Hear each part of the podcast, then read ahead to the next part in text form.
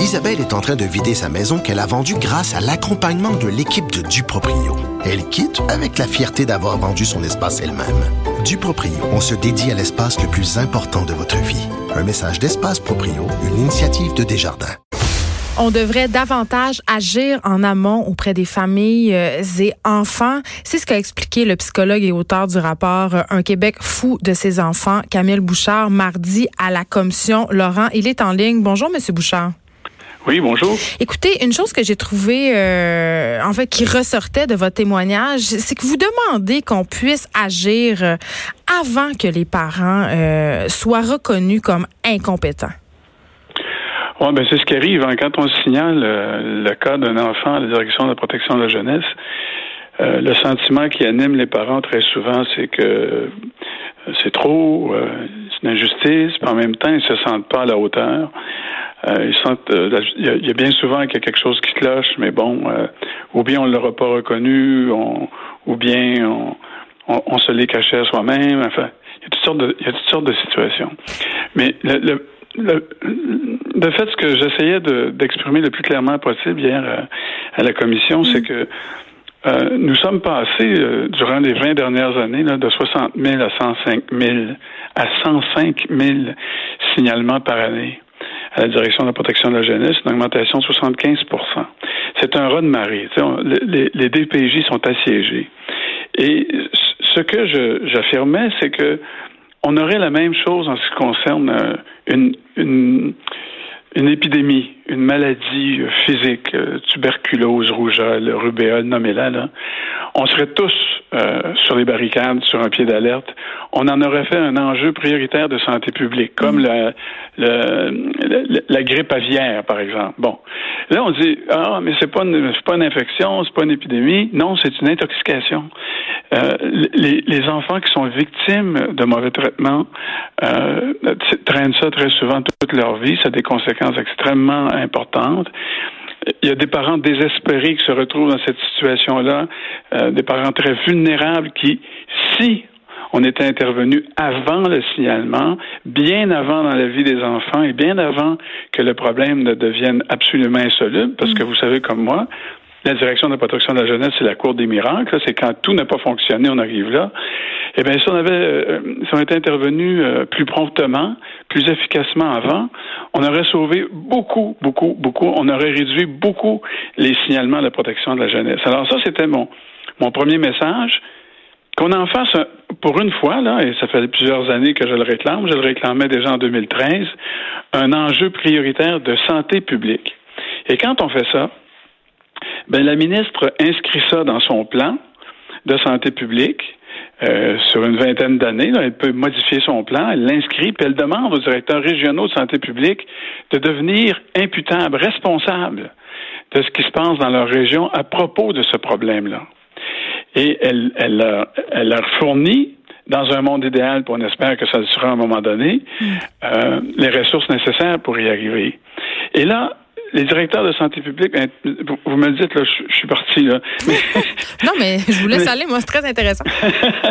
les directeurs de santé publique, il y a une loi de la santé publique et il y a un article, l'article 55, qui dit que lorsque les directeurs de santé publique définissent qu'il y a chez eux, dans leur territoire, un problème qui concerne une population en particulier, que le problème s'aggrave, euh, que la morbidité, que la gravité du problème s'amplifie, et que ça concerne un groupe en particulier et qu'on a des solutions envisageables pour euh, diminuer euh, le problème, pour, le contenir ou pour le solutionner, il peut inviter autour de la même table tous les acteurs de la société qui, pensent-ils, peuvent avoir un rôle à jouer dans la solution du problème? Donc des soins de première ligne, entre guillemets. Ben, c'est toutes sortes de choses. C'est des soins de première ligne, mais c'est aussi les gens qui sont responsables, par exemple, du développement du logement social dans une municipalité, dans une ville. Les gens qui sont responsables du transport public dans une. Écoutez, dans les régions ressources, là, le transport public, cherchez-le. Alors, il y a des familles qui sont aux prises avec des problèmes, très souvent, euh, qui seraient euh, et pour lesquels on pourrait les aider, mais qui ne communiquent pas avec euh, les, les, les services parce qu'ils sont à des, dizaines et des dizaines de kilomètres puis qui n'ont pas de ressources pour y arriver. Alors, il y a toutes sortes de situations comme cela. Le, le directeur de la santé publique peut les réunir autour d'une table, les inviter, et vous savez que, vous savez quoi, le, cet article de la loi dit les, les acteurs qui sont, qui sont invités ne peuvent pas refuser. Donc, il y a un pouvoir d'interpellation, de, le directeur de santé publique, et, qui fait en sorte que euh, goût, ou, goût ou non là, pour la concertation, mm. euh, envie ou non de s'asseoir autour de la table, tu n'as pas le choix, tu y vas. Et, donc, c'est important parce que ça prend quelque part une autorité locale qui prenne euh, ce, ce problème-là par le chignon du cou et qui disent comment on fait, les amis, euh, pour réduire le taux de mauvais traitement envers nos enfants dans la région? Ben, et tantôt, vous avez utilisé une image euh, très forte, cette augmentation de 75% Vous avez témoigné, vous avez dit que ces enfants-là, là, dont on signale la situation, pourraient remplir chaque jour cinq autobus scolaires jaunes, les autobus jaunes. Là. puis tantôt, je, parlais en, début d'émission de d'un rapport qui vient de sortir à propos de Montréal-Nord. On vous faisait allusion aux populations précises tantôt par rapport à la violence conjugale puis des enfants qui étaient témoins de cette violence-là, qui étaient pognés dans des milieux familiaux euh, plus ou moins heureux. Euh, vous dites, on devrait s'attaquer au problème de façon plus globale. On devrait euh, aussi intervenir avant qu'on arrive à la DPJ. Pourtant, la population, elle, signale de moins en moins. Oui, la population. Ben, alors ça, c'est des vases communicants, hein, parce que c'est des taux qui sont calculés sur 100. Alors, sur 100 signalements qui rentrent désormais à la protection de la jeunesse, il y a une très forte proportion, ce qui n'existait pas auparavant, il y a 15 ans, de ces signalements-là qui sont faits par les gens qui sont dans les services publics. L'école, la police, les services euh, sociaux et de santé de première ligne. Alors, ces gens-là voient des situations et très souvent, n'ont pas les moyens, ne sont pas équipés. Vous vous souvenez qu'on a eu des, sortes de réformes en santé, dont la fameuse réforme Lean, la, réforme Toyota, comme si on était sur une ligne de montage, euh, et, on, a, on a décimé le, le, système de première ligne qui est très faible par endroit. Il y a des ressources humaines manquantes. Euh, ça existe beaucoup. ce problème-là est criant dans les régions, notamment. Il n'y a pas d'effort particulier d'attraction du personnel spécialisé dans les régions. On donne des primes aux médecins spécialistes, mais ce qu'on en donne aux, spécialistes euh, d'intervention auprès des, familles qui sont en, difficulté. Alors, vous voyez, il y, a, toutes sortes d'efforts qu'on peut consentir, mais qu'on ne consent pas euh, euh, jusqu'à maintenant et qui pourraient aider les familles les plus vulnérables, celles qui sont en proie à des problèmes importants. Euh, ou bien de dynamiques internes de famille. Vous parlez qui viennent de d'autres communautés aussi, parce qu'est-ce que la DPG est équipée pour gérer, entre guillemets, euh, toutes les communautés culturelles? Parce qu'on avait ici euh, la directrice de la maison Haïti qui nous mhm. disait que les jeunes haïtiens étaient surreprésentés. Oui, ben écoutez, franchement, il euh, y, a des dynamiques. Alors, là, vous soulevez un problème intéressant parce que euh, il y a quelques années, euh, il y a une étudiante au doctorat à l'UCAM euh, dont le supervisait des travaux qui a fait une thèse et qui a fait la démonstration que dans les familles immigrantes, c'était pas tellement des familles dysfonctionnelles que des familles qu'on appelait euh, peut-être en tout cas dysnormatives, c'est-à-dire que c'est des familles qui ne répondaient pas aux critères et aux valeurs de, et, aux coutumes, aux habitudes de comportement et de conduite de la société d'accueil. Alors, c'est des familles qui ne sont pas nécessairement dysfonctionnelles, mais elles empruntent très souvent à des pratiques, de, par exemple, disciplinaires, qu'on n'accepte pas dans notre société parce qu'on on sait que ces pratiques-là euh, ont un impact négatif sur le développement des enfants. Mais on ne veut pas le dire. Il faut pas trop le dire parce qu'on passe pour des racistes, mais c'est quand même ça la réalité. Et c'est pas pour dénoncer cette culture-là, mais il faut quand même le comprendre. Non, ben, c'est-à-dire que, c'est-à-dire que la priorité des intervenants et des organismes, c'est de voir à protéger l'enfant, à favoriser son développement, à favoriser sa, et assurer sa sécurité. Et on ne le fait pas pour, par caprice. On sait que certaines pratiques parentales se font au détriment du développement et de la sécurité de l'enfant. La, littérature scientifique est très ferme là-dessus. Mm. Ben, alors, il y a toutes sortes, là, on pourrait en discuter longuement, mais euh, frapper un enfant avec un bâton, par exemple, on sait très bien que c'est dangereux, que ça peut déraper, que ça peut blesser l'enfant. Et lorsqu'on voit une blessure comme ça chez un enfant, on le déclare à la DPJ. Euh, ça arrive dans certaines communautés plus que dans d'autres, mais il faut le faire. Il faut, il faut protéger l'enfant. Mais si on intervient auparavant, puis qu'on on informe ces parents-là, qui sont très souvent des parents de bonne volonté, là, Aux États-Unis, on avait observé dans une communauté très pauvre qu'il y avait quatre bouffées durant l'année où les enfants étaient signalés. C'était à chaque fois que les bulletins étaient distribués. Oups. Et là, les parents, les parents étaient en rogne, puis se mettaient en colère envers leurs enfants, puis là, et les tapaient violemment, etc. Et les, statistiques augmentaient à chaque fois. Alors, qu'est-ce qu'on a fait? On, a, on, s'est dit, ben, on va intervenir avant. faut les outiller. Oui. On a dit, garde, vos enfants arrivent avec un, bulletin qui vous plaît pas. Vous vous mettez en rogne, composez ces deux numéros de téléphone-là, puis on a réduit de 92% les incidents dus à la distribution des bulletins. Bon.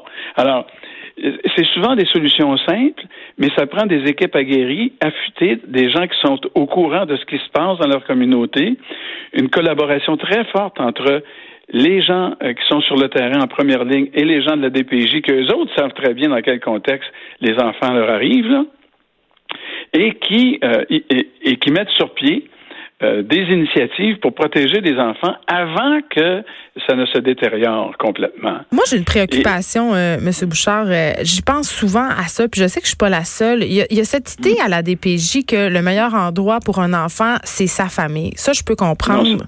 Non, mais c'est pas à la DPJ que ça se pense là. Ça, c'est la loi. Ben c'est ça. Mais cette idée selon laquelle on veut à tout prix tout le temps retourner des enfants dans leur famille. Tu sais, des fois, on assiste à des affaires, on envoie des cas dans les médias, des enfants qui ont fait des allers-retours dans des dans leur famille, ils vont, ils reviennent. Je veux dire, est-ce que c'est une bonne chose, ça? Parce que moi, j'ai tendance à penser que ça peut être traumatique. C'est parfois traumatique. Et, franchement, moi, je plaide pour un changement dans la loi. Quand la loi a été revue en, 2005, je me rappelle très bien, j'étais le, porte-parole de l'opposition officielle et, mm. j'ai vu ce qui s'est passé. Des parents compétents, il y en a, là. Ben oui. Et, euh, bien sûr, euh, et c'est des parents souvent qui ont été eux-mêmes soumis à des parents qui l'étaient incompétents et qui reproduisent des comportements, même s'ils ne le veulent pas, là, dans leur répertoire de comportement puis de mm. conduite, c'est tout ce qu'ils connaissent. Mais franchement, il y a deux articles dans la loi. Un qui dit qu'il faut euh, prendre des décisions en vertu de l'intérêt de l'enfant. Et l'autre article qui suit, c'est que toutes les, décisions doivent euh, tendre à protéger les liens avec la famille biologique de l'enfant. Donc, ce sont deux deux objectifs qui peuvent être contradictoires.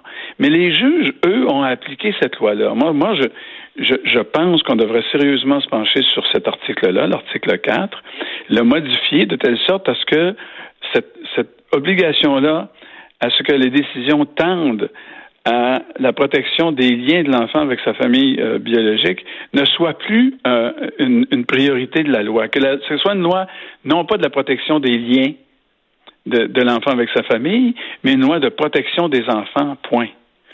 Et, et, plus loin dans la loi, il y a d'autres dispositions d'ailleurs qui protègent euh, les parents. Puis on, on, va pas. je veux dire, c'est franchement dans dans l'imagerie qu'on se fait le populaire, la PJ qui va enlève les enfants, leur famille, qui enlève les enfants, puis tout ça, c'est pas du tout ça. Euh, c'est une décision très grave. Puis les intervenants en protection de la jeunesse sont saisis de ça quotidiennement. Euh, c'est un, travail très délicat. Quand ils font des représentations devant le juge, ils doivent faire la démonstration qu'ils ont tout essayé avec le parent pour corriger la situation et que ça ne fonctionne pas. C'est là que le, juge peut dire, ben voici, désormais, on va, on va, on va, je vais ordonner un projet de vie pour cet enfant-là et qui va euh, quelquefois aboutir au fait que l'enfant va être retiré définitivement de sa famille. Mais c'est pas fait euh, sur le coin de la table des gaietés de cœur, ça, cette histoire-là. En terminant, M. Bouchard, eh, qu'est-ce qui serait le plus urgent pour la DPJ euh, de faire? Ben, pour la DPJ, moi, je pense que non, il y a, d'autres choses plus, plus importantes que, que, que, de faire quelque chose à la DPJ maintenant. Ce qu'il faut faire de plus important, euh, c'est d'améliorer notre capacité d'intervenir dans les familles euh, rapidement, rapidement, euh, avant que le problème ne se détériore.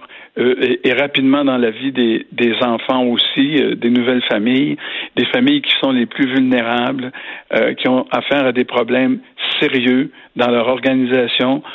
par exemple, la présence d'un enfant handicapé, la présence d'un enfant qui a un tempérament difficile. Hmm. Moi, quand je, je, parle à des parents, puis en conférence, je leur fais lever la main. Qui, qui, qui est un bon parent ici? Euh, pas mal de monde qui lève la main. Puis, je puis là, je leur dis, ben, je gage que vous avez des bons enfants pour, pour commencer. Et, et l'enfant est une ressource pour les parents, mais des fois, il ne l'est pas.